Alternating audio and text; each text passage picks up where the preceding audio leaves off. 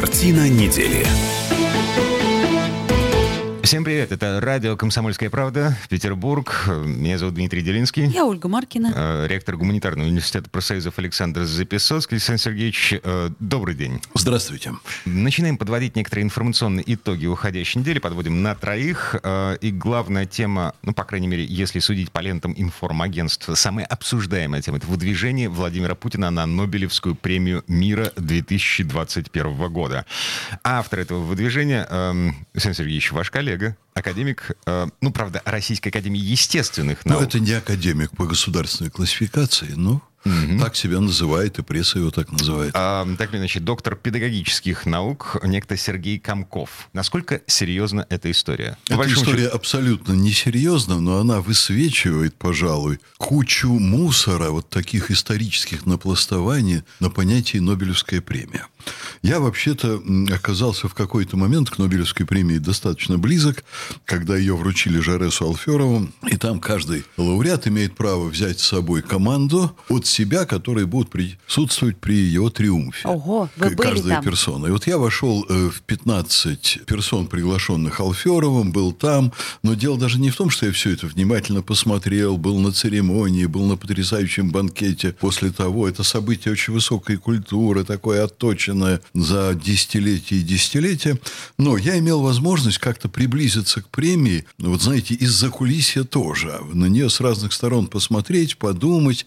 Я не могу сказать, что это фейковая премия. Очень часто она выдается серьезным людям за серьезные достижения, но даже в физике это, как правило, все не очень корректно. А политика? Политика... вмешивается в процесс выбора лауреатов политика. Это, да, конечно, это вот происходит там, где премии мира. Там, э, конечно, это уже, по-моему, на сегодня стало абсолютно позорной премией. Э, вот если посмотреть весь спектр, там есть фигуры очень достойные, но есть фигуры, которым премию мира можно было выдавать только за войну. Это издевательство.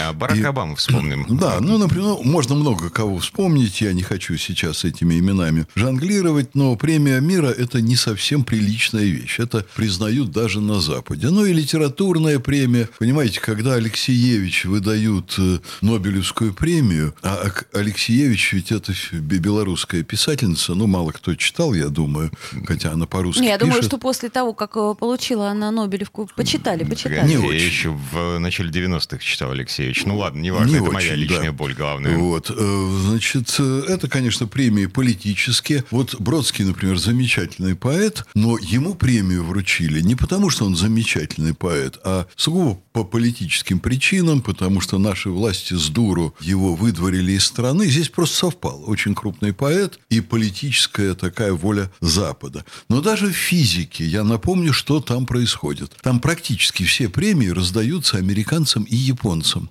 А почему это так происходит? А это происходит потому, что, чтобы получить Нобелевскую премию вот в этих областях, надо заплатить Нобелевскому комитету. Платят крупные корпорации, платят суммы намного превышающие размер самой премии. Они платят не напрямую, а это очень опосредованно происходит там через несколько таких, как теперь говорят в бизнесе, прокладок. Так, чтобы комитет нельзя было упрекнуть ни в чем. А что касается Алферова, его выдвигали много раз. И его заслуги были признаны во всем мире. И в конце концов они натренировались до того, что в один прекрасный день они выдвинули двух американцев на премию. Но так, что им нельзя было этим американцам дать премию, не дав Алферову. И тогда Алферов там оказался первым, и ему вручали вообще первым эту премию, потому что он еще и был на букву А. То есть, вот достойнейший премии физик получает премию в результате вот таких очень хитрых игр и манипуляций. Вот что сейчас означает выдвижение э, Путина на эту премию? Сейчас это имеет такой комический эффект, даже не поймешь, то ли тут Путина оскорбили, поставив его вот на, хороший вопрос, да, на одну кстати. доску с Навальным, то ли над премией поглумились. А может быть, наоборот, создали некое равновесие. А какое может быть равновесие между абсолютно вот такой невесомой, как, э, ну, такая покрытая пылью выдуманного новичка фигура и Владимир Путин, один из влиятельнейших в мире людей действительно очень много сделавших для мира. Очень много. А подождите, а технологически да. как это происходит? То есть, насколько я понимаю, в любой премии может практически любой номинатор выдвинуть своего... Ну, выдвинуть может, а потом комитет может не принять, комитет может не рассматривать. То есть, условно говоря, я могу выдвинуть Путина на соискание... Да вы даже меня можете выдвинуть. Хорошая идея. Только Нобелевский комитет вряд ли примет. То есть я имею в виду, что тут не существует каких-то конкретных норм, то есть кто угодно может выдвинуть кого угодно. Вот ну, в это грубо я говоря. не вникал. Прокричать об этом может кто угодно. А вот какие это будет иметь последствия, я думаю, это определено регламентами. И я думаю, конечно, что кандидатура Путина, она даже не поступит на обсуждение. На всякий случай напомню, что персонажи, номинанты на Нобелевские премии по естественным наукам вот. Сколько лет их хранят в секрете? Ну, это я тебе точно не скажу. Ну, то есть эм, никто не кричит о том, что мы выдвигаем такого ученого на Нобелевскую премию в этом году. Более того, эм, Нобелевский комитет рассекречивает сведения о том, э, кто кого выдвинул, там что-то чуть не 50 лет спустя, для того, чтобы в научном сообществе не возникало никаких Скандалов, трений по этому да. поводу. Да. Хотя трения возникают, вот я на банкете, э, там, где чествовали Алферова, сидел рядом с супругой одного, скажу не побоюсь, великого российского физика, которого обнесли при вручении Нобелевской премии. Вот как раз был случай, очень похожий на Алферова, только он был выдвинут вместе с двумя американцами. Американцам дали, а ему нет. Был дикий скандал в мировом научном сообществе, и уже Алферову не дать не смогли. Хотя я думаю, что Нобелевский комитет не очень хотел давать премию коммунисту. Они, это вообще, в общем, премия, в которой Советский Союз, а теперь и Россию, всерьез обходят регулярно. Угу. Вот я вам скажу, скажу, что если бы Гранин Даниил начал критиковать Путина, он бы получил Нобелевскую премию по литературе мгновенно просто. Кстати, Алексеевич ее получил, а Лев Толстой ее не удостоился. Вот это говорит о критериях, которыми руководствуется, допустим, Нобелевский комитет в области литературы. А разные времена, разные нравы, и, насколько я понимаю, Толстой, в конце концов, э, ну, в общем-то, отказывался участвовать в этой вакханалии. Вернемся все-таки... До этого надо было довести Льва Толстого. Вот это да, это другая история. Вернемся все-таки к фигуре Путина и его влиятельности в мире. А, на этой неделе Путин поговорил с Макроном. Дикий совершенно скандал. Значит, э, кто-то слил э, содержание этого разговора во французскую прессу. Французская пресса написала, что Путин, ну, в общем, как минимум оперирует э, недостоверными фактами в разговоре да. с чужим, с, да. с иностранным президентом. При этом э, сама газета «Фигаро», а, которой... Лемонт, если не изменить, Монт, Лемонт. Может быть, вы правы.